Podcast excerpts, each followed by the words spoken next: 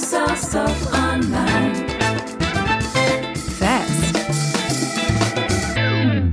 Hallo und herzlich willkommen zu How to Sell Stuff Online Podcast. Mein Name ist Moritz Blees und ich möchte euch an dieser Stelle mal Kontext geben, wo ich mit diesem Projekt hin möchte. Das Ziel von How to Sell Stuff Online ist, dass wir uns gemeinsam diese Direct-to-Consumer-Welt mal angucken, also die Marken, die in der Lage sind, an Endkunden zu verkaufen. Ähm, ich möchte das tun, weil ich der Meinung bin, dass es eine der Kernkompetenzen ist, seine Produkte an den Endkunden über seine eigene Kommunikation zu vertreiben. Ich selbst habe das die letzten acht Jahre gemacht. Ich habe mit Kerbholz und Ehrlich Textil zwei Marken, die genau das tun, mit aufgebaut. Und dabei ist mir aufgefallen, dass viele Wege nach Rom führen. Also es gibt viele verschiedene Arten, wie man diese Kommunikation strukturieren kann, welche Kanäle man benutzt, welche Techniken man wählt. Und da ich das selber wahnsinnig interessant finde und da jetzt etwas Zeit zu hatte, mich darum zu kümmern, dachte ich, ich nehme euch einfach auf dieser Reise mit. Ähm, heute zum Beispiel haben wir Alex Luig im Podcast. Alex hat mit Otto Wildegriller zwei der erfolgreichsten Kickstarter-Kampagnen überhaupt gemacht und so sehr schnell eine Luxus-Grillmarke aufgebaut. Ich finde, es ist ein sehr schöner Podcast geworden. Wir hatten leider am Anfang ein paar Audioprobleme, aber es ist trotzdem ein sehr schöner Podcast geworden und ich hoffe, ihr habt Spaß damit. Vielen Dank. How to sell stuff online.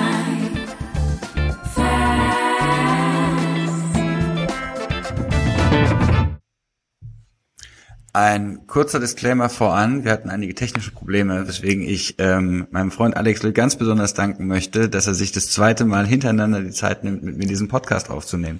Alex, danke. Möchtest du dich nochmal vorstellen? Sehr gerne, Moritz. Äh, ist beim zweiten Mal, da läuft jetzt noch, noch runter. Also erstmal vielen Dank äh, für die Einladung zu deinem Podcast. Äh, super spannendes Projekt. Ähm, freue mich noch auf viele weitere Folgen, denen ich dann nicht als Gast, sondern als gespannter Zuhörer folgen werde.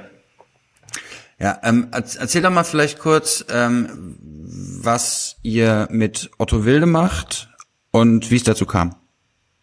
Genau, ja, erstmal äh, Vorstellung der, der Form halb, halber. Äh, Alex äh, Luig, mein Name, ich bin Gründer und Geschäftsführer von Otto Wilde, ähm, haben das Unternehmen 2015 gegründet, sind ähm, ein ja, noch recht junges Grillunternehmen, ähm, was gerade aber den Grillmarkt gehörig aufmischt ähm, und ähm, ja, im Endeffekt, äh, was, was ist äh, gerade, was ist, was ist unsere Produktrange? Wir haben angefangen mit einem Oberhitze-Grill, der das perfekte Steak in zwei Minuten ähm, anbietet als, als Lösung für den Kunden, für den Grillbegeisterten sozusagen, Steakhouse-Qualität zu Hause. Und ähm, unser neuestes Produkt, was jetzt sehr erfolgreich ist und auch medial jetzt gerade ähm, sehr gut äh, diskutiert und featured wird, ist äh, der G32 beziehungsweise Otto Wilde, die Otto Wilde Plattform. Ähm, das heißt, ich kann aus einem Grill, ähm, der auch noch äh, smart ist, ähm, eine komplette Outdoor-Küche modular bauen, ähm, was natürlich für viele Leute äh, gerade in dieser Corona-Zeit einen besonderen Charme hat, ähm, sich den Garten schön zu machen und äh, eine schöne Outdoor-Küche einzurichten. Ähm, genau, was du ja jetzt gerade unterschlagen hast, ist, dass ihr einen substanziellen Teil eurer Firma vor relativ kurzer Zeit an Miele abgegeben habt. Herzlichen Glückwunsch dazu. Ja, vielen Dank. Also das ist, das ist richtig. Äh, Miles äh, haben wir vor zwei Wochen bekannt gegeben. Miles ist mit äh, 75,1 Prozent bei uns eingestiegen, ähm, ist jetzt größter Gesellschafter. Wir vier Gründer, also Julia, Otto, Nils und ich, halten die restlichen Anteile, sind auch weiterhin an Bord und äh, haben jetzt aber einen super starken Partner an der Seite, mit dem wir das ganze Thema jetzt weiter skalieren können. Da ähm, gehen wir auch gleich gerne nochmal drauf ein. Ähm, was mich jetzt erstmal interessieren würde, eine Besonderheit an eurer Firma ist ja, dass ihr sie über Kickstarter gestartet habt. Ähm, führ mich doch da einmal durch diesen Prozess durch, wie so, also A, wie seid ihr auf die Idee gekommen, das über Kickstarter zu machen? Und B, ähm, wie ist es dann so geworden, wie es geworden ist? Ja, gerne. Also Kickstarter, für diejenigen, die es äh, nicht ganz äh, präsent haben, ähm, ist eine Crowdfunding-Plattform, die aber äh, eine reine Vorfinanzierungsplattform ist, also eine Presale-Plattform. Ich verkaufe ein Produkt oder einen Service, ähm, bevor ich ihn quasi ausliefere und ähm, der Kunde geht quasi, gibt mir heute Geld, damit ich ihm morgen ein Produkt oder einen Service zur Verfügung stelle. Ähm, ich muss ihm aber keine Anteile am Unternehmen abgeben oder auch keine Schuldverschreibungen. Ähm, das heißt, ähm, ich persönlich finde das eine sehr attraktive Möglichkeit für, für äh, junge Unternehmen, ähm, sehr risikoarm ähm, zum einen. Und das war für uns auch immer ein großes Argument, ähm, um deine Frage zu beantworten, warum Kickstarter ähm, ähm, das Produkt überhaupt, also Product Market Fit, wie man ja in unserer Sprache sagt, zu testen, einmal relativ äh, schonungslos ähm, und ähm, zum anderen natürlich ähm, ja auch ein Bootstrapped äh, Ansatz, den wir, den wir verfolgt haben, ähm, ja, durchzuführen, weil am Ende, wenn ich ein Produktgeschäft habe, das vielleicht anders als in Software, äh, bei Software oder SAS, äh, ist es halt äh, ähm, natürlich irgendwo kapitalintensiv ähm, Werkzeuge zu erstellen, die erste Charge zu produzieren ähm, und ähm, genau, das war für uns eigentlich die einzige Möglichkeit, wenn man so will, ähm, ohne externe Finanzierung ähm, das überhaupt an den Start zu bringen. Und daher eben Kickstarter. Und jetzt, jetzt gehe ich mal davon aus, also euer Grill, das ist ja ein, ein Hochpreisprodukt. Und es war für euch ja nicht so ohne weiteres möglich, da mal so ein paar Dinger bei Alibaba zu bestellen und ähm, dann irgendwie raus damit. So, ne? ähm, und was habt ihr denn dann da eigentlich bei Kickstarter präsentiert und ähm, wie lief's ja? Weil es war ja sehr erfolgreich. Genau, also ähm, unsere erste Kickstarter-Kampagne, also wir haben mittlerweile ja schon zwei gemacht. Also für uns ist das, wie du siehst, ein ganz probates Mittel, um äh, Produkte zu launchen. Ähm, äh, kommen wir ja später nochmal zu. Ähm, genau, also äh, was haben wir da präsentiert? Im Endeffekt ähm, klassisch im Kickstarter-Sinne, wir haben viele Prototypen entwickelt und haben dann quasi mit einem finalen Prototypen äh, das ganze Kampagnenmaterial, Video, Bildcontent erstellt und ähm, haben dann quasi für die erste Serienfertigung haben wir ähm, die Unterstützer eben nach ihrem Beitrag äh, gefragt und da konnten sie äh, für einen Discount ähm, konnten sie eben die, äh, den Grill vorbestellen ähm, und ähm, das eben zu einem vergünstigten Preis, ähm, weil so funktioniert der Kickstarter in der Regel. Der Kunde wartet oder nimmt eine Wartezeit in, in Kauf, äh, kriegt dafür aber eben vergünstigte Konditionen, meistens in Form eines äh, Discounts auf den Preis. Und dann habt ihr ja, ähm, ich glaube, in der ersten Fuhre 340.000 Euro genau. Umsatz gemacht. Und genau. das sind in etwa ähm, 400 bis 500 Grills, wenn ich das mal so ausrechne auf euren, ähm, auf, auf, auf euren Umsatzpreis. Und ähm, wer hat das dann gekauft? Also was waren das für Menschen? Ja, das ist äh, gute Frage. Ja, ja also äh, natürlich super tolle Menschen, ja, weil die uns unterstützt haben. Äh, aber ähm, äh, so äh, von der Zielgruppe her waren das einfach ähm, in Deutschland vor allem, ich sag mal, Grillverrückte, äh, die entweder schon ähm, den, den Beefer, den es damals gab, den wir ja mit einem Customer-Centric äh, Produktdevelopment-Ansatz äh, verbessert haben. Also so ist ja das Produkt überhaupt entstanden ähm, den, die gesehen haben, okay, das ist ein klares Outpacer-Produkt, sowohl vom Preis als auch von der Leistung ist es deutlich, deutlich besser als alles, was es am Markt gibt. Ähm, war auch mit einem Faktor, ich würde mal sagen, irgendwie Faktor fünf bis sieben mal besser in, in, in Summe. Ja, vielleicht nicht diese, diese oft zitierten 10x, ja, aber äh, bestimmt auch mehr als 3, 4x. Ähm, und ähm, von daher äh, hatten wir da einen relativ großen Zulauf aus dieser Grill-Community in Deutschland.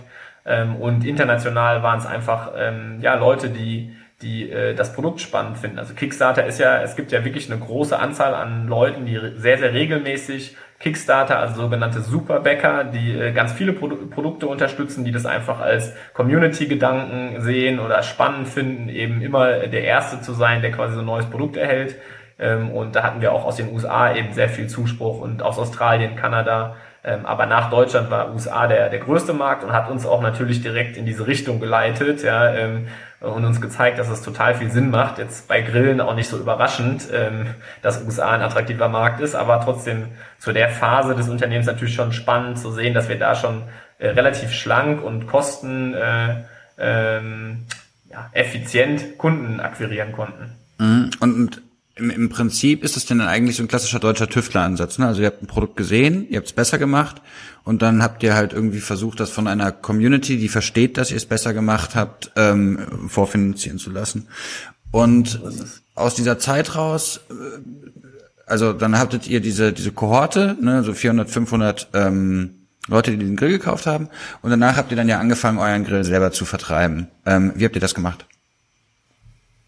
Ja, also genau, nach der, nach der Kickstarter-Kampagne, die war ja 2016, ähm, war dann im, im Mai, ähm, Mai zu Ende ähm, und danach haben wir direkt weitergemacht und im, im Shop eben, in unserem eigenen Webshop ähm, weiter Vorverkauf äh, angeboten, ähm, typisch mit so einer, oder typisch, aber mit so einer Skimming-Strategie, also wir sind immer mit den Discount-Sätzen weiter runtergegangen, ähm, und haben also in Richtung Zeitpunkt der Auslieferung und ähm, zum Zeitpunkt der Auslieferung haben wir eben den Discount komplett weggestrichen, also das heißt nur noch zum UVP verkauft ähm, und ähm, genau haben dann im Endeffekt haben dann so im Endeffekt äh, ja unser, unser weiteres Jahr gestaltet ähm, und haben echt noch ordentlich äh, weiterverkauft. Was waren die was waren die Marketingtreiber? Ähm, also woher kam der Umsatz?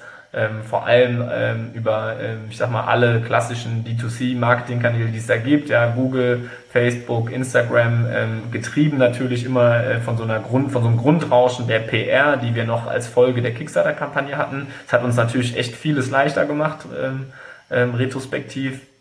Aber ähm, auch während Kickstarter, und das ist auch wirklich ein Rat, den ich nur jedem irgendwie nahelegen kann, der äh, der äh, mit einer Kickstarter-Kampagne liebäugelt oder eine durchführen möchte, ähm, äh, unterschätzt hat nicht dieses Performance-Marketing auch schon während der Kampagne, weil nur noch ein Produkt auf Kickstarter äh, zu packen und zu, zu hoffen, dass es gekauft und gesehen wird, das hat irgendwie äh, Mitte der, äh, der 2010er Jahre noch funktioniert, ja, würde ich sagen. Äh, aber jetzt 2021 äh, ähm, ist einfach das mittlerweile viel zu kompetitiv und äh, man muss das definitiv äh, unterstützen, um seine Erfolgschancen zu erhöhen. Okay, also ich gehe nochmal kurz das Flywheel durch. Ihr hattet ähm, eine Kickstarter-Kampagne, die hat sehr gut funktioniert. Ähm, die hat zu einem PR-Case geführt und der hat dann zu geführt, dass ihr quasi Media-Coverage bekommen habt und diese Media-Coverage hat konntet ihr dann in eurem eigenen Webshop ähm, monetarisieren, unterstützt von ähm, Performance-Marketing über Google und Facebook im Zweifel an dem Punkt. Genau, und begleitet noch ähm, von, von äh, einigen Influencern, äh, in der Community, die natürlich auch ähm, echt ähm, ähm, für, für uns damals sehr kosteneffizient ähm, Reichweite äh, rangetragen haben. Das heißt, ihr habt im Prinzip von vornherein mit ähm, Influencern eure Marke auch aufgebaut?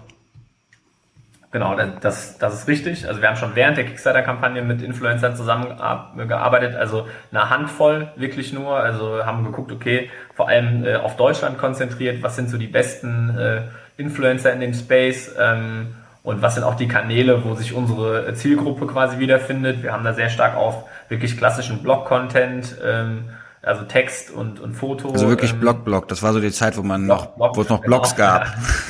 Ja. ja, wo es noch Blogs gab, wobei das auch bis heute, also Barbecue Pit heißt der größte deutsche Grillblogger, ähm, er ist auch der größte weltweit, also der hat mehrere Millionen Uniques im Monat und äh, hat wirklich als seinen stärksten Kanal einen klassischen Blog, ja, ähm, über den er Rezepte, Produktreviews äh, ähm, und alle äh, Dinge dieser Art eben äh, ähm, auf seine Art äh, ja, ja, postet und hat echt da eine große, äh, große Followerschaft. Also wie gesagt, paar Millionen Uniques, ähm, die, die, die hat man nicht einfach so, also hat er sich über die Jahre auch aufgebaut und ähm, ähm, also das ist, äh, der, der ist schon so eine, eine, eine so ein ganz klarer Opinion Leader in dem Bereich und mit dem haben wir von Anfang an zum Glück, den konnten wir gewinnen für uns und mit dem, ihm haben wir von Anfang an zusammengearbeitet. Ähm, und ähm, auch da ist interessant, also wir haben wirklich so diesen Charme-Faktor ausgenutzt der kleinen Bootstrap-Marke. Also wir haben nie mit Cash Payments äh, upfront gearbeitet, sondern haben immer performance-basiert ähm, und eben unsere Produkte sind ja auch ganz, äh, also relativ hochpreisig in dem Sinne für jetzt im Vergleich zu, ähm, du hattest es im Vorgespräch gesagt, jetzt irgendwie so ein Hello Body äh, Produkt. Also das, das heißt, wir mussten da schon so ein bisschen selektiv sein äh, bei einem Produktpreis von ein paar hundert Euro, äh, wem wir so einen äh, Grill vor die Tür stellen. Ja, und äh, ähm, das hat dann immer bei den Influencern gut gezogen, dass wir gesagt haben, guck mal, wir machen echt nur mit einer Handvoll arbeiten wir, äh, ihr kriegt alles umsonst, komplettes Zubehör, irgendwie den Grill, ihr, habt irgendwie eine gewisse Content-Exklusivität, weil das nicht so breit getreten wird, können wir uns gar nicht leisten bei den Produktkosten. Mhm. Ähm, und ähm, das fanden die ganz charmant. Ähm, was wir noch gemacht haben und äh, ähm, das, das, das ist auch so eine, eine Erfahrung, die ich, die ich da gerne teilen würde an der Stelle, ist, ähm, äh, Influencer-Events. Also das haben wir wirklich sehr früh für uns genutzt, äh, weil wir gesagt haben, Grillen ist ja wirklich so eines der sozialsten, also mit Kochen ist ja total sozialer Akt. Ja, also da kommen Leute zusammen, bereiten was zu, unterhalten sich dabei und essen das dann gemeinsam und vielleicht äh, trinken sie auch noch mal äh, ein, zwei äh, Gläschen oder äh, Flaschen dazu. Ähm, und ähm, das, das haben wir von Anfang an genutzt und so gehebelt. Ähm, ist dann quasi, äh, ist, hat sich dann weiterentwickelt über irgendwie einen äh, Produktentwicklungsworkshop auf einer Dachterrasse bei uns im Büro in einem der ersten mit Flex und irgendwie äh, Waschmaschinentrommel und äh, äh, so einer alten Öltonne, die wir dann umgebaut haben, was den, den sind ja dann meistens doch Männer, ja, denen natürlich mega viel Spaß gemacht hat und was dann so ein, so ein Charme auch für unser Unternehmen irgendwie hat, ne? weil so ein Weber kann das halt nicht so glaubwürdig machen. Mhm. Ähm, und äh, ist dann 2018 sind wir dann äh, mit den Grillbloggern nach Mallorca. Also wir sind auch so ein bisschen gewachsen mit den Events, würde ich sagen. Ähm, und ähm, ja, machen jetzt, äh, also letztes Jahr ist es ausgefallen wegen Corona, aber grundsätzlich setzen wir schon so auf diese, diese Events, um ähm, um zum einen Content zu generieren, zum anderen äh, Produktentwicklungsinput und ähm, aber auch ähm, eben um so diesen Community-Gedanken zu pflegen. Das heißt, im Prinzip seid ihr ja aus einem, also von diesen Hardcore-Grill-Nerds, würde ich sie jetzt mal nennen, ähm, gebackt wurden früh, ne, weil die waren ja die ersten, die euer Produkt verstanden haben. Und dann konntet ihr quasi aus dieser Unterstützung von denen im Nachgang leveragen. Genau. Und also auch nachhaltig, ne? Ist genau wie du sagst, äh, Modes und die ähm, die, äh, also die Frage ist ja immer, wie nachhaltig ist dann das Unterstüt die Unterstützung und ähm, wir mit allen Bloggern, mit denen wir damals zusammengearbeitet haben, arbeiten wir auch heute noch zusammen. Okay. Also es gibt wirklich keinen, der da rausgefallen ist. Die sind auch nach wie vor an Bord, haben auch alle bei der neuen Kickstarter-Kampagne jetzt, die dann 2020, also vier Jahre später war, haben die alle nochmal mitgemacht. Ähm, ähm, auch wieder enthusiastisch und äh, ähm, äh, wir haben jetzt in der Zwischenzeit, wie gesagt, immer, also immer fair, glaube ich, mit denen gearbeitet, aber jetzt auch nie mit irgendwelchen Wahnsinnsbudgets upfront und irgendwie Jahrespläne und so weiter und so fort. Das, äh, wir mussten da eher gegen andere Wettbewerber, die das versucht haben, mussten wir unsere Position verteidigen ähm, und haben echt viel auf diesen Faktor Nahbarkeit, äh, Familienunternehmen, irgendwie coole gemeinsame Events ähm, und ähm, ja, so eine, so eine, ich sag mal, einen, ähm, ja eine Kommunikation auf gleicher Ebene eigentlich gesetzt. Also ähm, das, das war immer sehr, ähm, sehr wichtig in dieser, in den, in den Gesprächen mit den, mit den Bloggern ja, in der Zusammenarbeit. Verstehe ich. Ist für euch natürlich auch mega gut verteidigbar gewesen dann, ne, in dem Moment, wo es dann einmal erreicht war. Ähm, der, jetzt habt ihr ja eigentlich, also ihr, ihr seid dann jetzt da und ihr habt jetzt da über diesen Vorverkauf ähm, dieses Produkt in den Markt gebracht. Ähm, ihr habt dann einen eigenen Shop gemacht, aber ihr seid ja auch über Plattformen gegangen. Ähm, was war da so die Strategie dahinter? Und äh, ihr hättet ja auch sagen können, wir machen nur Direct-to-Consumer, aber habt ihr nicht. Nee, also das stimmt, haben wir nicht. Ähm, wir haben ja auch viel ausprobiert. Ähm, ne, nicht, nicht alles, was man ausprobiert, macht auch Sinn am Ende. Das, aber das Problem ist ja, dass man es vorher nicht immer weiß. Ähm, und ähm, von daher haben wir zum Beispiel auch Amazon gemacht, ähm, auch in den USA, viel mit FBA experimentiert. Ähm, muss man aber auch jetzt Stand heute sagen, dass das eigentlich kein nachhaltig erfolgreicher Kanal für uns auf Umsatzseite ist. Ähm, also der ist heute von, von seiner Bedeutung für uns verschwindend gering. Amazon. Also das ist Amazon, genau, Amazon. Das ist, äh, ähm, das ist, ist äh, das ist positiv, ja, aber auf der anderen Seite, in dem Sinne haben wir da auch echt, was heißt viel investiert, ne? Zeit ist halt auch ein Invest und Aufmerksamkeit und ähm, ähm da haben wir echt viel versucht, auch in, gerade in den USA ähm, und hatten jetzt echt nie den durchschlagenden Erfolg. Also der eigene Webshop hat sich eigentlich immer besser entwickelt ähm, als Amazon ähm, und ähm, wir nutzen Amazon heute und so sehen wir den Kanal auch, deswegen haben wir noch nicht komplett abgestellt. Äh, das ist für uns wie so ein äh, Schaufenster für Reviews, ja, und äh, am Ende auch einfach ein wichtiger, wichtige Plattform. Gerade in den USA haben wir noch mal mehr. In Deutschland sind es ja, glaube ich, irgendwie 40 Prozent äh, des Produktsuchtraffics, der mittlerweile direkt auf Amazon geht und nicht mehr bei Google. In den USA ist das sogar noch höher. Ich glaube, ich habe mal so Zahlen gehört, wo, wenn Leute ein Produkt im, im Kopf haben, dann gehen die zu 50 Prozent, äh, geht der, der Ersttraffic sogar auf Amazon. Ähm, und das ist halt für uns natürlich auch ein essentieller Traffic-Anteil. Das heißt, wir sehen ja auch, was für Keywords auf Amazon gesucht werden. Und wenn wir da nicht gelistet sind, ähm, da nutzen halt andere unsere, unseren Search-Traffic und ähm, sozusagen äh, das versuchen wir natürlich dann einfach bestmöglich abzufangen, ähm, haben aber auf Amazon zum Beispiel auch die Preise immer höher als in unserem eigenen Webshop. Ja, einfach weil die Fees auch mit 15 Prozent für uns sehr hoch sind ähm, und wir wollen ja die Kunden eigentlich incentivieren, ähm, auch bei uns zu kaufen, weil wir dann auch die, die Leads eben selber generieren. Ähm, und ähm, von daher haben wir, haben wir Amazon mehr als so, ich nenne es intern immer so ein Schaufensterkanal, einfach äh, Review-Pflege, also gute Reviews da haben, gut positioniert sein, ähm, aber äh, jetzt nicht die große Umsatzerwartung dran haben und auch vom Marketing-Spend her ist Amazon auch total vernachlässigbar bei uns im Vergleich jetzt zu einem Google oder einem Facebook.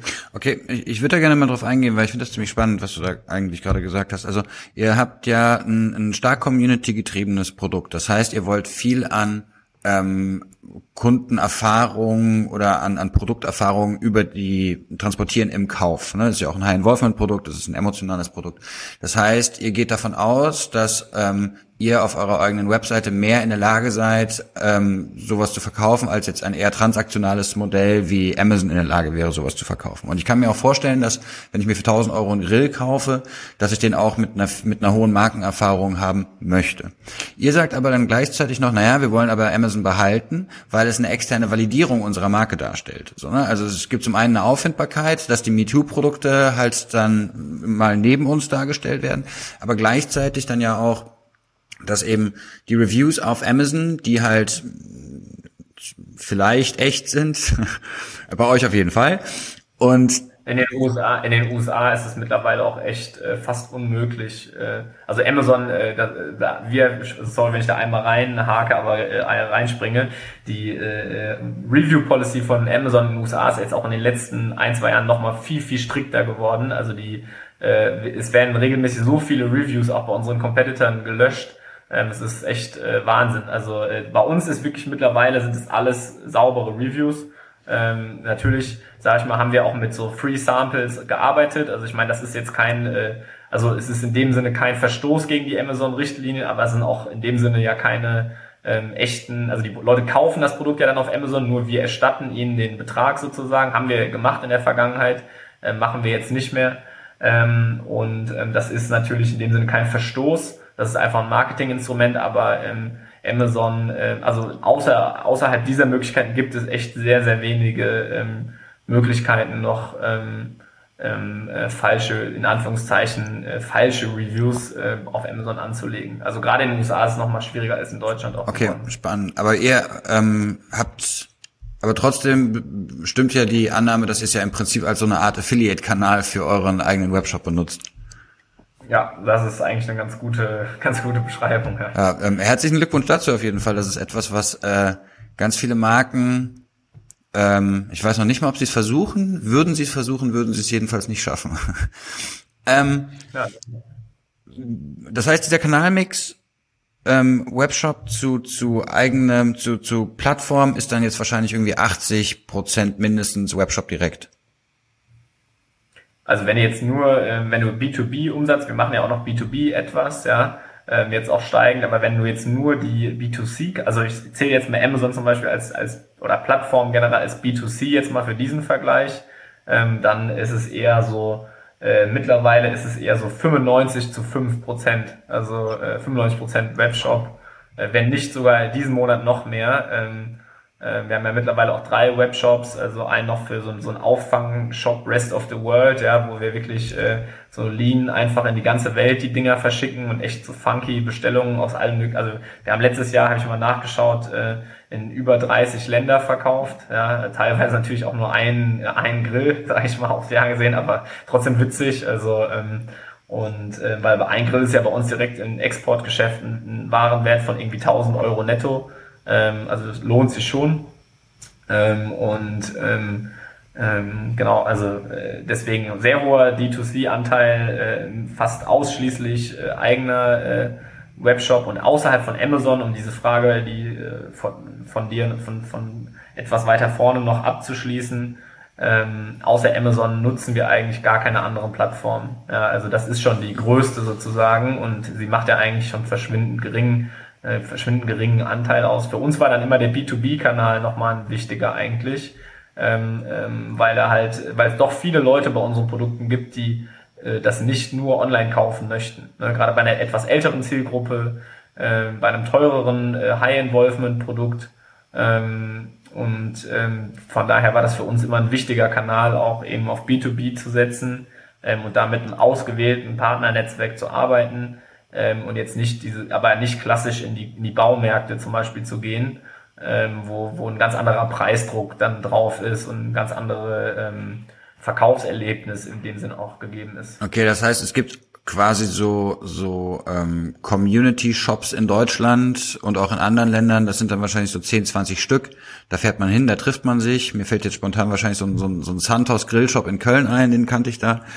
Ähm, wo dann auch wirklich Leute mit Absicht hinfahren, um sich dann mal zeigen zu lassen, ja. was ist so das Ding. Und äh, die, auch die sind ja wahrscheinlich sehr Content getrieben, würde ich mir jetzt vorstellen. Genau, also das sind wirklich so, ähm, sagen wir mal, Einkaufsdestinations meistens, also wo die Leute wirklich aktiv am Wochenende oder abends unter der Woche hinfahren.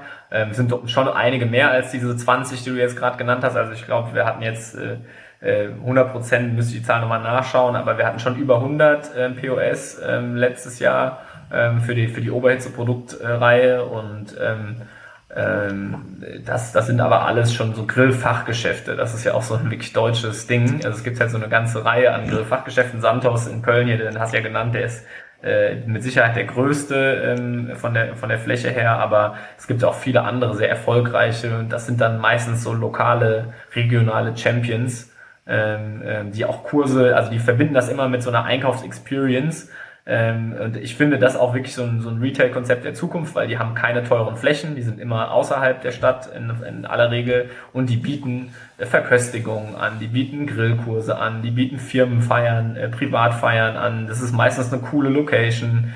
Ähm, das ist immer ein Erlebnis, dahin zu gehen für die ganze Familie. Und ähm, das ist für mich so ein bisschen, also wie kann Retail auch in Zukunft funktionieren, ähm, zeigt sich eigentlich am Beispiel dieser Grill-Fachgeschäfte. Und das ist ein wirklich boomender Markt, ja, wo der Gesamt-Retail irgendwo stark rückläufig ist, gibt's immer mehr äh, Grillfachgeschäfte. Und ähm, finde ich, das finde ich eine sehr spannende, sehr spannende Entwicklung, von der wir natürlich auch profitiert haben. Mhm, also, also so ein, so ein eventgetriebenes Handelskonzept, das euch dann quasi so Huckepack nimmt, weil, weil das ist ja für euch im Prinzip, wie jetzt für Captain Sun, so die Monobrand Stores, ist das ja quasi euer Kundenerlebnispartner.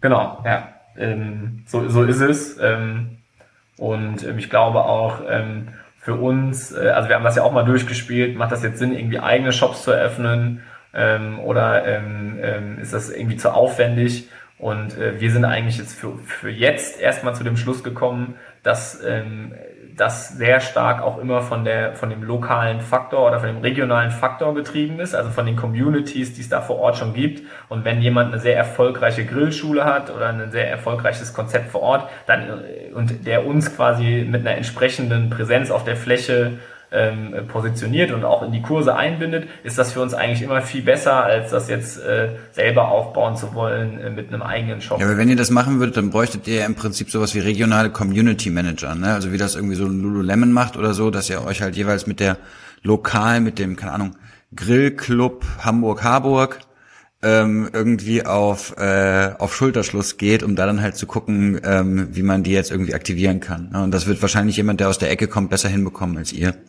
Würde ich jetzt einfach mal genau. tippen. Äh, sehe ich, sehe ich ganz genauso. Ähm, ich würde gerne nochmal zum Produkt zurück. Ne? Also euer Hauptprodukt die letzten Jahre war dann ja der, ähm, der 800 Grad Oberhitzegrill. Den gab's 900. 900, ich bitte um Entschuldigung. Ähm, die, ähm, den gab es, wenn ich richtig informiert bin, in zwei Varianten. Einmal in ähm, mit mit Gas und einmal elektrisch. Das führt ja jetzt, wenn ich das aus einer klassischen Direct-to-Consumer-Welt denke, ja dazu, dass der Kunde, ganz egal wie verliebt er in mich ist, eigentlich, nachdem ich ihm das Produkt verkauft habe, tot ist. Ähm, und was habt ihr denn dann irgendwie gemacht, um diesem Kunden dann irgendwie weiter zu bespaßen, wieder zu reaktivieren, andere Dinge mit ihm zu machen? Aus dem Community-Gedanken ja. raus. Ja, also sehr gute Frage. Ähm, beschäftigt uns immer und hat uns auch immer beschäftigt. Also wie kriegen wir halt irgendwie Repurchase, äh, Repurchases in die Leute? Zum einen haben wir natürlich unser Zubehör. Also wir haben ähm, alles über irgendwie Pizzaset äh, und äh, ich sag mal zu, zu Weihnachten irgendwie Grillschürze, äh, Grill, äh, anderes Grillzubehör, haben aber auch ein, mit einem Verlag äh, ein eigenes Rezeptbuch rausgebracht, ein super hochwertiges ähm, so ein klassische Weihnachts- oder klassische, klassische so giftable Items, sage ich mal, ähm, die bei uns schon dazu geführt haben, dass die Leute ähm, also wir, wir haben auf die Oberhitze-Kohorte haben wir schon eine, so eine Repurchase-Rate von 30, 40 Prozent. Ähm, also es ist schon höher, als man vielleicht denken würde. Ähm, Aber was, was kaufen die denn dann nochmal? Also kaufen die dann wirklich nochmal einen Oberhitzegrill oder kaufen die dann nochmal eine Schürze, eine Grillzange und den Otto Wilde Pizzastein? Genau, also ähm, letzteres auch, aber vor allem haben wir natürlich auch, also du hast jetzt gesagt, wir hatten von Anfang an irgendwie Gas und Elektro, das, das ist nicht ganz richtig, also wir hatten von Anfang an ja nur den Gasgrill und äh, hatten den aber mit einem abnehmbaren Top, also unser Grill, also unser Oberhitzegrill ist auch modular, der hat quasi eine so eine U-förmige Base und hat dann einen Top, äh, ähm, also diese, wo die Brenner auch drin sitzen, das ist quasi abnehmbar. Das haben wir ursprünglich gemacht für eine einfachere Reinigung, dass man den Grill in die, in die Spülmaschine, also das Unterteil, was dreckig wird, in die Spülmaschine packen kann und nur das Oberteil, wo die ganze Technik verbaut ist, äh, das, das nimmt man raus. Ähm, hat aber dazu geführt, ähm, dass ähm, wir neben Gas äh, auch ein Elektrotop entwickeln können, was aber kompatibel mit der gleichen Base ist. Das heißt, die Leute, die zum Beispiel jetzt den Gas-OFB hatten, haben zu einem sehr hohen Prozentsatz sich dann auch einfach noch das E-Top, äh, also das Elektro-Top dazu gekauft. Ähm, natürlich für deutlich weniger, als wenn sie sich jetzt einen komplett neuen E-OFB gekauft hätten. Und dann können die Kunden immer hin und her wechseln und im Winter können sie es dann drinnen benutzen mit Elektro oder auf dem Boot oder im Ferienhaus oder wo auch immer, wo ich jetzt kein Propan, äh, Propangasflasche irgendwie mitnehmen möchte oder zur Hand habe. Ähm, und äh, wenn ich dann wieder mit Gas grillen möchte, dann kann ich es einfach wechseln. Ähm, also das war ein Faktor. Wir haben einen Grillstand gebaut, also wo auch auf Kundenfeedback hin haben wir mit den Kunden zusammen wirklich äh, mit einer Umfrage ganz klassisch, wie so ein bisschen in der Uni, äh, haben wir äh, so Conjoint-Analysen mäßig haben wir einen Grillstand, so den perfekten OFB-Grillstand entwickelt und den haben wir auch echt tausendfach verkauft. Also das war auch ein super Produkt äh, weil der halt aus der Community kam und der hat dann natürlich auch wieder ein paar hundert Euro gekostet, wie das E-Top auch. Also ich sag mal, der Durchschnittswert pro Kunde, also wenn wir so CLV-Betrachtungen, also Customer Lifetime Value-Betrachtungen mhm. äh, machen, dann ähm, dann ist der für uns ähm, schon über 1000 äh, Euro netto. Ja? Also ähm, und die Grills, also kannst ja weiß ja, was der Preis von dem Grill ist. Das heißt, da kommt schon noch was oben ja. drauf. Ähm, und ähm, das ist für uns schon, ähm, das ist für uns schon immer ganz gut gewesen in dieser Formel, äh, wenn man, wenn man Customer Acquisition Cost mit Customer Lifetime Value vergleicht, ähm, was ja so diese klassische Marketing-Formel, äh, wahrscheinlich auch eine der essentiellen Formeln hier dieses Podcastes ist, dann haben wir da eigentlich von Anfang an drauf geachtet, immer das in einem guten Verhältnis zu haben. Ja, also ja. Ähm, unser Ziel so als Faustformel war schon immer, dass der CFV mindestens dreimal CAC ist und ähm, das haben wir eigentlich bis heute auch überperformt sozusagen. Um, ähm, now that you mention it, Alex, ähm, wie ist das denn? Ich würde jetzt mal davon ausgehen, dass ihr den Kunden, du hast es ja eben schon gesagt, dreimal Customer Acquisition Cost, also ihr kauft den Kunden profitabel am Anfang. Ähm, genau, ihr, ihr, ihr müsst es ja, genau, ihr, ihr, ihr, ihr müsstet es, ihr musstet es ja. Ähm, und der andere Punkt ist aber, euer Produkt ist ja von einem Preis her ähm, A relativ hochpreisig und B glaube ich auch, dass es ja relativ beratungsintensiv ist. Das heißt, ich würde davon ausgehen, dass ich in einer Customer Journey deutlich mehrere Touchpoints habe als jetzt bei einem Impulskauf.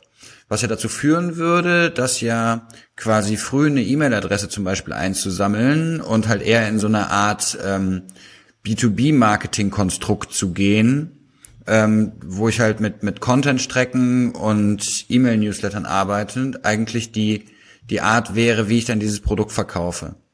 Ähm, die erste Frage ist, stimmt das? Und die zweite Frage ist, wenn es stimmt, ähm, wie organisiert ihr das?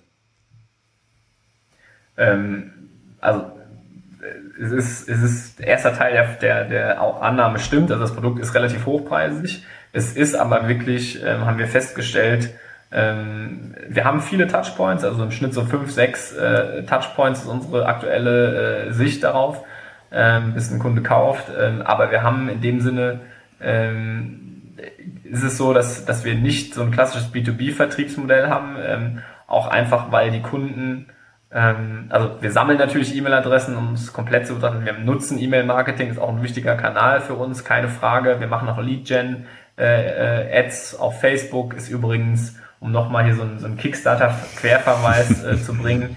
äh, eines der wichtigsten, äh, eine der wichtigsten äh, Learnings für mich äh, mit Kickstarter ist, wie viel initiale, äh, wirklich heiße E-Mail-Adressen kann ich einsammeln. Ähm, und da haben, haben sich für uns wirklich klassische Facebook Lead Gen Ads mit so einer mysteriösen Ankündigung der Kickstarter-Kampagne haben sich als sehr, sehr lukrativ und sehr, sehr marketingkosteneffizient äh, immer ähm, äh, herausgestellt. Also kann ich nur empfehlen. Zurück zur Frage.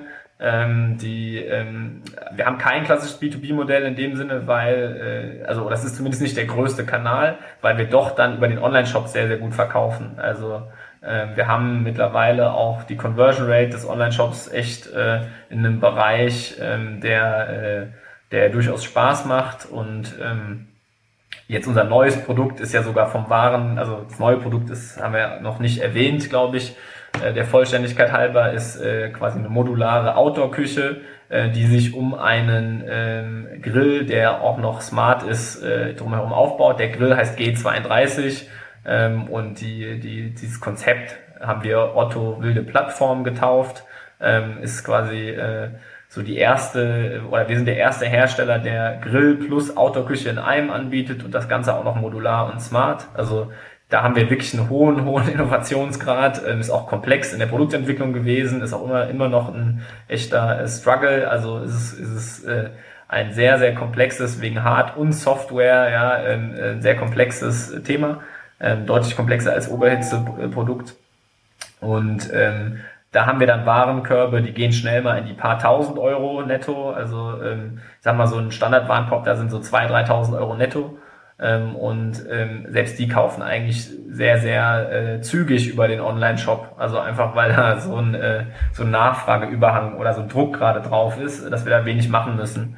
Ähm, und von daher ähm, ist das eigentlich eine Mischung aus allen Kanälen. Wir haben sehr viel telefonische Beratung, also das würde dann wieder so auf deine Hypothese mhm. äh, einzahlen. Also gerade in unserer Altersgruppe der Kunden ähm, ist, äh, haben wir Tage, da haben wir echt einfach viel mehr Anrufe als E-Mails. Ne, jetzt letzte Woche zum Beispiel, um dem mal so ein Gefühl zu geben, nach der Miele, äh, Miele PM, die da rauskam, äh, hatten wir dann teilweise 300, 400 Anrufe am Tag. Ähm, davon waren dann halt irgendwie 200 äh, wollten eine Kaufberatung. Mhm. Ähm, und das äh, mit einem Team, also wir sind insgesamt immer noch gerade so 35, 36 Personen. Hat natürlich dann von nur ein Teil im Kundenservice, ist natürlich schon eine, eine krasse Herausforderung. Ähm, von daher will ich es auch nicht ausschließen, dass es in Zukunft vielleicht irgendwie so einen Planer oder einen, einen Terminvereinbarungsmodul gerade so in Richtung Küchenplanung etc. geben wird. Also es kann schon sein, dass wir nochmal mehr in diese Richtung gehen. Aktuell ähm, ist es aber jetzt eine, eine Mischung aus allen Themen. Okay, also wenn ich es richtig verstehe, durch dieses neue System, das ihr dann einführen werdet, oder das ihr jetzt über, über Kickstarter verkauft habt, da gehen wir jetzt gleich auch nochmal drauf, steigt euer Warenkorb, also die, steigen die durchschnittlichen Warenkörbe, damit die Beratungsintensität. Und ähm, das versucht ihr jetzt irgendwie abzubilden. Ähm, du hast eben vom Kunden geredet. Wer ist denn der, der Standardkunde eines Otto Wilde Grillers? Ich würde jetzt mal tippen, Männer zwischen 35 und 55. Würde ich eher oben noch was draufsetzen, aber ab, also die Untergrenze stimmt, die Obergrenze ist nochmal deutlich höher. Okay. Und ähm, das ist, wie wir eben schon gesagt haben, ist ja Grill so ein, so ein ähm, Passion-Thema. Ähm, ihr seid ja mit dem ähm, mit dem neuen Produkt, das äh, mit dem G32, dann ja jetzt nochmal über Kickstarter gegangen. Und nachdem es beim ersten Mal ja gut funktioniert hat, hat es beim zweiten Mal ja, habt ihr den Ball ja komplett aus dem Park gehauen. Ähm, ich glaube, ich habe es gar nicht mehr in Erinnerung, wie, wo ihr am Ende rausgekommen seid. Ich glaube, waren es vier, waren es fünf Millionen? also äh, deutlich über vier Millionen, ja, viereinhalb Millionen. Genau, also ihr habt viereinhalb Millionen Euro an Vorverkauf ähm, über diese über diese Plattform gemacht. Und ähm, du hast eben immer mal wieder in so ähm, in so Nebensätzen angerissen, was aus deiner Meinung nach die Erfolgsfaktoren dafür waren. Aber vielleicht kannst du das jetzt noch mal einmal in, in konsolidierter Weise vortragen.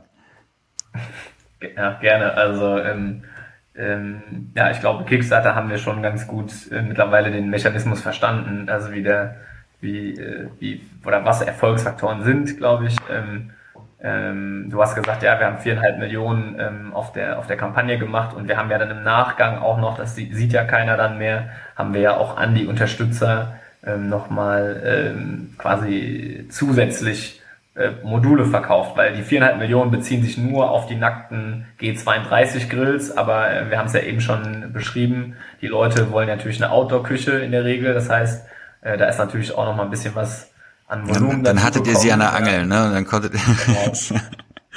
ja. Genau. Also Angel, Angel ist, äh, ist schön formuliert. Und ähm, ja, von daher, äh, genau, also haben die Leute noch mal ein bisschen was dazu gekauft und äh, das war alles in allem, war das, äh, war das, ist das sehr gut gelungen. Was sind die Erfolgsfaktoren für Kickstarter? Also ich glaube, das ist jetzt für, für äh, einen Podcast in, in wenigen Minuten ähm, äh, nicht ausreichend in der Tiefe einzusteigen. Ich glaube, so die wichtigsten Faktoren sind ähm, zum einen ähm, eine, eine sehr starke äh, Verkaufsseite, also eine, eine Kampagnenseite zu haben. Ähm, vor allem, wenn man da sagt, wenn man, also eine Kampagnenseite für diejenigen, die es nicht vor Augen haben, besteht äh, zuerst aus dem, aus der, der Überschrift, dem Video ähm, und dann ganz vielen Bildern und Text, ja, ähm, so eine klassische Scrolldown-Page.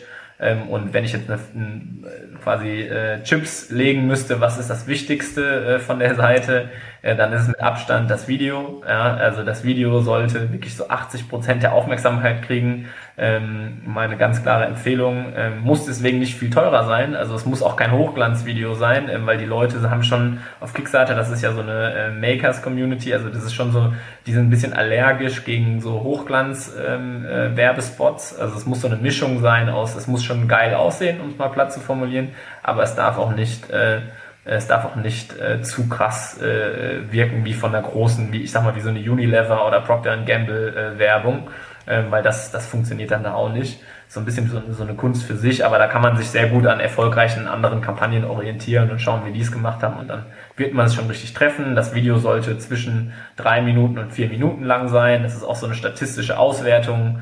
Ähm, ähm, von, vom Sweet Spot her äh, ist, das, ist das so eine gute, gute also Zeit. Ein, ein Madonna-Song.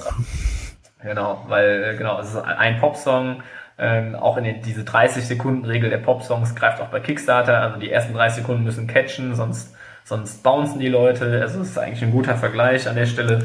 Ähm, und ähm, genau, dann, dann muss die Produktseite natürlich irgendwie auch noch die ganzen Features aufführen, Team muss abgebildet sein, aber das ist so im Endeffekt zur Seite, die, die, äh, die, muss, die muss irgendwie konvertieren, ich glaube, das ist klar. Ähm, das, das ist das eine. Ähm, jetzt ist die Frage, okay, wir haben eine Seite, woher kommt der Traffic? Ja, da ist es ganz wichtig, ähm, dass man sich eben nicht auf Kickstarter alleine verlässt. Das hatte ich ja eingehend schon gesagt. Also man muss wirklich schauen, dass man selber Traffic drauf schaufelt. Ähm, und da gibt's natürlich alle Kanäle, die einem einfallen. Ne? Natürlich so Friends and Family ist ein wichtiger Kanal, LinkedIn, Xing, alle Netzwerke anhauen, Facebook, keine Ahnung, wo man aktiv ist. Ähm, und ähm, das zweite ist eben ähm, vor allem, äh, habe ich ja eben schon gesagt, äh, eine Newsletter-Base aufzubauen. Vor, also ich würde auch sagen, ähm, ähm, so als grobe Zeitlinie eine Kickstarter-Kampagne von null äh, aufzusetzen, dauert mindestens drei Monate, bis man launchen kann. Also das wäre so ein, ein, relativ sportliches Zeitfenster, mindestens drei Monate würde ich sagen. Und dann sollte man wirklich ab Monat zwei äh, anfangen, äh, auf, über Facebook äh, Lead-Gen-Ads oder alle anderen Kanäle, die man irgendwie kennt und zur Verfügung hat, wirklich äh, E-Mail-Adressen einzusammeln, die auf das Thema oder die ein Interesse an der Kampagne haben. Ne? Und ähm, also wir, da kann ich auch mal ein paar Zahlen nennen, wir hatten irgendwie 4.000, 5.000 Leads vor der letzten Kickstarter-Kampagne eingesammelt, extra zu, also nur für diese Kampagne, jetzt mal unabhängig von unserer existierenden Newsletter-Database ähm, ich glaube, die Lead-Kosten, also nur bei Facebook Lead-Gen-Ads, ja, 4.000, 5.000 Leads, die hatten irgendwie eine, eine Lead-Kost am Ende zwischen, ähm, ich glaube, 50 Cent und einem Euro. Ähm, und ähm, also ich sag mal, wir rechnen jetzt mal einfach und sagen, es hat ein Euro alles gekostet und es waren dann 5000 Euro Kosten sozusagen für diese Leads. Und ich glaube, wir hatten dann äh, einen Umsatz davon äh, 150.000 Euro mit oder 200.000 Euro so in den Dreh. Ja, das heißt, es war ein ganz guter Meister. Weil die, weil die Conversion Rate von Kickstarter auf einem gehypten Produkt viel höher ist, als in eurem eigenen Webshop ihr hätte sein können. Genau. Ja, verstehe genau, ich. Weil man, also genau, das ist ein wichtiger Punkt, ähm, kleiner, kleiner Exkurs oder Einwurf an der Stelle. Kickstarter ist halt einfach extremer Social Proof. Also ähm, die Leute sehen ja öffentlich das Funding-Volumen und ähm, je dynamischer das ist und je knapper quasi auch die Pakete sind, ähm, die günstigen, also man arbeitet ja quasi bei Kickstarter auch mit Super Early Bird, Early Bird, also einfach mit so einer künstlichen Verknappung, sage ich mal, damit man initial Traction drauf kriegt. Und das, äh, das zieht halt bei diesen Leuten ähm, und, und so kriege ich halt meine Early Traction. Bringt mich auch zu dem zweiten Punkt. Also ich habe eine gute Platt, ich habe eine gute Seite auf der Plattform. Ich kriege irgendwie Traffic ran. Ja, ähm, ähm, was muss ich noch beachten? Vor allem äh, spielt der Kickstarter-Algorithmus äh, sehr stark die Kampagnen aus, die initial gut performen. Also die ersten 48 Stunden gibt's, ob es 24, 48 gibt's äh, unterschiedliche Meinungen zu. Je schneller, desto besser, würde ich sagen. Äh, das eigene Funding Goal, also man setzt sich bei Kickstarter quasi ein Funding Goal. Ähm, nur wenn man das erreicht, kommt die Kampagne auch wirklich zustande.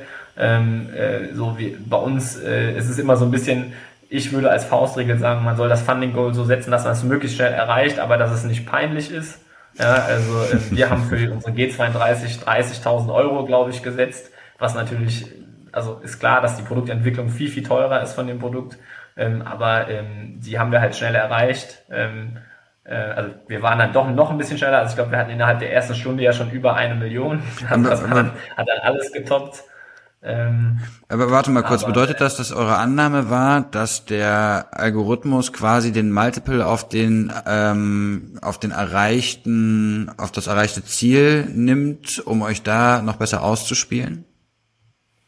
Ich weiß nicht, ob es nee, den Multiple weiß ich nicht, aber du musst auf jeden Fall drüber sein. Also über 100 Prozent Funding Goal haben. Das ist essentiell. Und je schneller du das hast, wenn du es in den ersten drei, vier Stunden hast, super. Ähm, das heißt wirklich auch die ganzen Leads und alle Aktivitäten wirklich auf den Start legen, ähm, um, um so, einen, so einen Raketenstart zu kriegen, weil dann trende ich auf Kickstarter, dann trende ich in der App, dann komme ich in die Newsletter-Features von Kickstarter, äh, da habe ich halt keinen Einfluss drauf. Ja, ähm, und, okay, und dann hast du so einen selbstverstärkenden Prozess, der dann am Ende genau. dazu führt, dass dann halt irgendwie dann noch mehr rauskommt. Ja. Korrekt. Ja. Spannend. Das sind, das sind, das sind im Groben äh, so die, die, die initialen Hacks. Jetzt können wir natürlich noch in die Tools einsteigen und umso ganz weiteren Deep Dive machen, aber ich glaube, so als kleiner Teaser würde ich sagen, an der Stelle sind das so die wichtigsten Faktoren. Ja, vielen Dank. Also für alle, die ähm, mal vier Millionen auf äh, Kickstarter machen wollen, die wissen jetzt, wie es geht. Ähm, eine eine Annahme wäre von mir noch dazu. Ähm, ihr habt ja jetzt den Vorteil, dass ihr ähm, eine, an eine Klientel verkauft, die der von mir vermuteten Demografie der generellen Leute, die sich auf Kickstarter tun, sehr ähnlich ist. Und ähm, wenn du jetzt sagen würdest, was sind denn so die üblichen Produkte, denen du empfehlen würdest, eine Kickstarter-Kampagne zu machen? Ähm, ja, also Kickstarter, ich, also du spielst ja darauf an, dass Kickstarter eher eine männliche Plattform ist, ja, ähm, das ist so, ähm, gibt ja auch noch Indiegogo zum Beispiel, Indiegogo ist das gleiche, äh, also Kickstarter ist ja grün, Indiegogo ist eher so rosa, würde ich mal sagen, von der Farbgebung her, ähm, äh, ohne jetzt äh, da so äh, in den Fettnäpfchen zu treten, ähm, äh, also Indiegogo ist wahrscheinlich eher eine weibliche Zielgruppe von, äh, von Unterstützern, ähm, also eher... Ist das so? Das wusste ich zum Beispiel gar nicht. Ja, also rein von den, von den Demographics ist es so. Ähm, das heißt, ich würde so, schon so ein bisschen gucken, okay, ähm, was ist mein Produkt, äh, welche Zielgruppe möchte ich ansprechen und wo launche ich das? Auf Indiegogo oder Kickstarter, manche machen es auch auf beiden Seiten, kann man auch machen. Ähm, und ähm, ja, grundsätzlich würde ich, äh, würde ich allen Produkten Crowdfunding wie Kickstarter oder Indiegogo empfehlen, die ein physisches Produkt haben. Also einfach ähm, um, um Product Market, also allein schon um für sich selbst Product Market Fit äh, zu testen ne, und Feedback zu kriegen. Die Kickstarter-Leute ähm, oder die Kunden, das ist auch eine tolle Plattform wirklich, das, das äh, jetzt mal ganz unkommerziell gesprochen, ist das auch äh, so, dass man ganz viel Produktfeedback kriegt. Also die Leute schreiben einen an über die Plattform, sagen, hey, habt ihr mal daran gedacht? Ähm, wie ist denn das bei eurem Produkt? Äh, funktioniert das so und so? Ähm, wie kommt das denn? Ähm, wie kriege ich das denn in UK? Was brauche ich denn da für einen Stecker? Und äh, also ganz viel Input, ja, über den man vielleicht vorher gar nicht nachgedacht hat, der dann über diese Unterstützer kommt. und man kann sich so quasi vor äh, Herausgeben des Produktes extrem viel Schmerz sparen, dadurch, dass man nochmal mehr Punkte bedenkt, die man vielleicht so gar nicht auf dem Schirm hatte. Und uns hat das immer echt wahnsinnig geholfen. Also ähm, das, äh, das kann ich auch nur empfehlen. Okay, das bedeutet, ihr habt den G32 dann jetzt quasi wirklich nochmal abgeändert auf Basis des Feedbacks aus der ja. Kampagne? Ja, kann man auch in den Updates wirklich bei uns nachlesen. Also ich glaube, wir haben mittlerweile über 50 Updates nach der Kampagne gemacht. Ähm, und äh, in einigen gehen wir auch auf die Änderungen ein, die wir nochmal mit den Unterstützern zusammen da besprechen, die wir auf wirklich inhaltlich tiefes Feedback von Unterstützern eingebaut haben. Geil. Also finde ich, finde ich wirklich spannend. Ähm, woher kamen denn diese Unterstützer alle so? Jetzt bei dem G32 Ja. oder ähm, ja. Ähm, also für den G32 war der war der größte Anteil war Deutschland, Österreich, Schweiz ähm, und ähm, dann zweitgrößter Markt war USA und drittgrößter war glaube ich Kanada oder Australien, müsste ich jetzt nochmal nachgucken. Und ihr bespielt ja den gesamten angelsächsischen Raum ähm, mit eurem Marketingteam aus Düsseldorf raus, richtig? Das, das ist richtig. Und wie habt ihr das organisiert, dass ihr das hinbekommt? Ne? Weil es gibt ja viele Marken, die versuchen irgendwie ähm, von Deutschland aus die Welt zu erobern und äh, die meisten schaffen es nicht. Ja, also auf jeden Fall, es ist, ist auch immer herausfordernd. Also es ist, ähm, ist auch nicht einfach. Ähm, die, äh, ich glaube, was die Kanäle angeht, ist es ja, also haben wir in, in allen Regionen die gleichen Kanäle. Also wir sind ja auch noch gar nicht so international in dem Sinne. Wir sind halt hauptsächlich Deutschland, Österreich, Schweiz und USA. Ja, also das sind ja unsere zwei Märkte, auf die wir uns konzentrieren. Ähm, viel mehr können wir jetzt auch gar nicht mit der Teamgröße irgendwie gerade umsetzen. Ähm, heißt nicht, dass wir es in Zukunft nicht auch noch machen, aber im Moment ist, ist es halt so. Und ähm, ja, also ähm, die Kanäle, also technisch gesehen ist das ja quasi, äh, äh, sind es ja die gleichen, ne? irgendwie Google, äh, Facebook, ähm, äh, ich sag mal Influencer im weitesten Sinne äh, und äh, ganzen anderen, ähm, also Newsletter, Marketing etc. Also die ganze die ganze äh, Klaviatur, äh, der jetzt wie sie alle Direct-to-Consumer-Marken zur Verfügung haben. Ähm, und ähm, die Herausforderungen sind eigentlich vor allem im im ähm, Creative-Bereich. Also was, äh, wie ist das sprachlich? Treffe ich da den Ton der Zielgruppe? Ähm, und ähm, gerade in den USA ist schon auch ein anderer Markt als in, in Deutschland, was Grills angeht und auch eine andere Zielgruppe, die wir da ansprechen. Ähm, und ähm, da, da lernen wir permanent dazu. Ja, da treffen wir auch nicht immer alle Leute. Also das ist auch ganz klar. Da lassen wir bestimmt auch was liegen, weil wir das, weil wir da vor Ort kein Team haben. Aber wir kriegen es schon in Ordnung hin, würde ich sagen. Ähm, wir haben immer so eine Logik, äh, wir nennen das so Pocket-Logik, also wir gehen immer bestimmte Pockets von Zielgruppen an und sagen, okay, jetzt nehmen wir uns mal nur die Jäger vor, jetzt nehmen wir uns mal nur die Carnivore-Community vor, jetzt nehmen, nehmen wir uns mal nur die Angler vor oder jetzt nehmen wir uns mal nur die, ähm, die Outdoor-People, die irgendwie äh, das hinten auf der Ladefläche vom, von ihrem Ford F äh, 150 äh, aufbauen möchten vor. Und dann bauen wir für die halt bestimmte Visuals und äh, Texte und ähm, arbeiten dann auch gezielt mit Influencern aus diesem Bereich zusammen und lassen uns eigentlich, also wie lassen wir uns da inspirieren? Wir gucken uns eigentlich vor allem dann die Influencers in den, in den Pockets an und schauen, was für Bilder von denen gut ankommen und was, was deren, wel- welche Bildsprache in Anführungszeichen sie sprechen ähm, und welche die Community gut findet und dann versuchen wir damit halt zu arbeiten. Ja. Ähm, Okay, das heißt, den, den Awareness-Part ähm, des, des Markts macht ihr primär über Influencer. Influencer und PR, also da auch Ja. da haben wir über PR äh, haben wir äh, Influencer ähm, gemischt mit PR, würde ich sagen. Weil es gibt so eine, so eine These, die sich hier aus diesem Podcast langsam hervorschält. Und zwar scheint es so zu sein, dass es ganz wenige Marken schaffen, die über klassisches ähm, Paid Performance Marketing es schaffen, international zu skalieren. Also die meisten Marken, die es schaffen, eine internationale Präsenz aufzubauen, machen zumindest diesen Awareness-Part des Funnels über Influencer-Marketing weil es so zu- sein zu scheint, dass natürlich der lokale Influencer vor Ort die Zielgruppe besser versteht, als ich das in der Lage bin, mit meinem Team aus Deutschland rauszumachen. Und ganz egal, wie viele amerikanische Praktikanten ihr euch ins Team holt, es wird im Zweifel dann nochmal ein bisschen was anderes sein.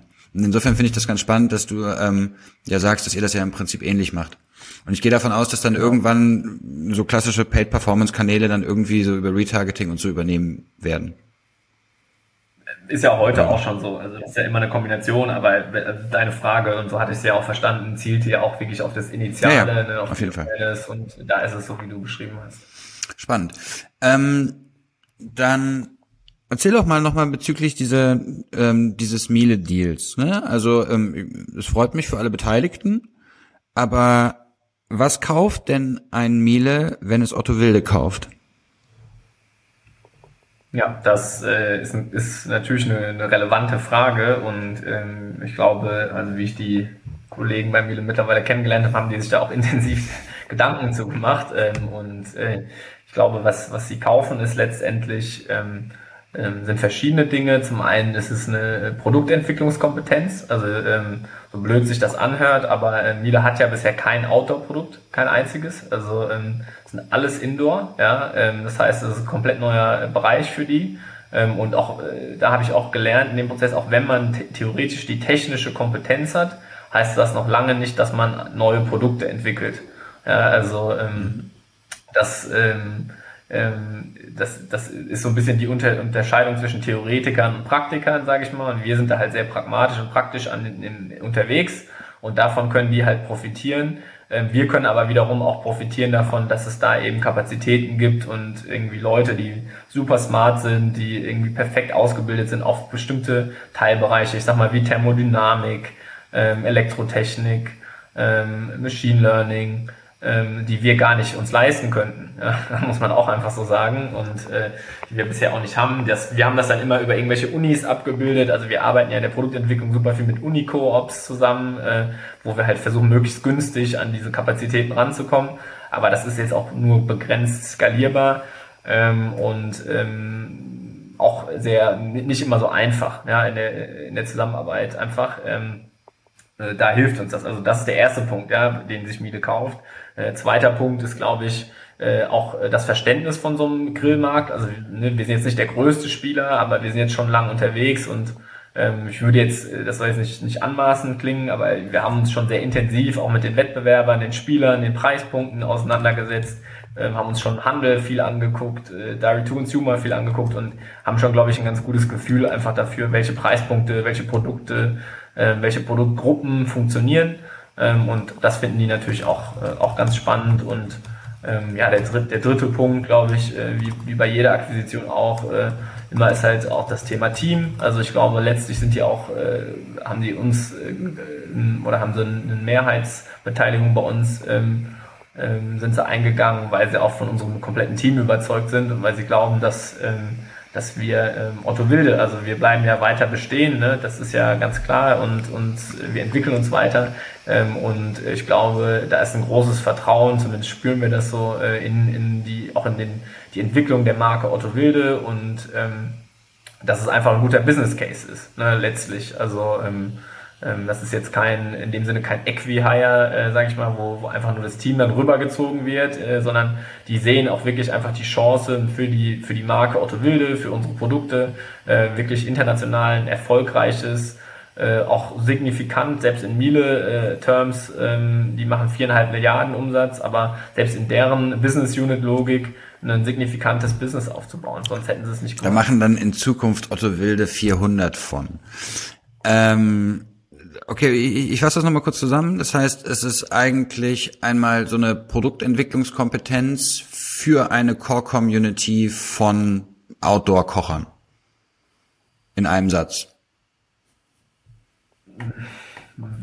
Jein, also letzter Outdoor-Kocher. Ja, Outdoor-Kocher, äh, ich, ich weiß, bin ich jetzt ein bisschen, also Griller und Menschen, die draußen Gerichte zubereiten wollen. Ja, so kann man das stehen lassen. Okay, ähm, sehr spannend. Ähm, ich hab's äh, sofort verstanden, muss ich an der Stelle sagen. Ich, ich glaube, dass das ähm, für alle Beteiligten ähm, sinnvoll ist, aber ähm, das ist auch gar nicht so wichtig, ob ich das finde oder nicht.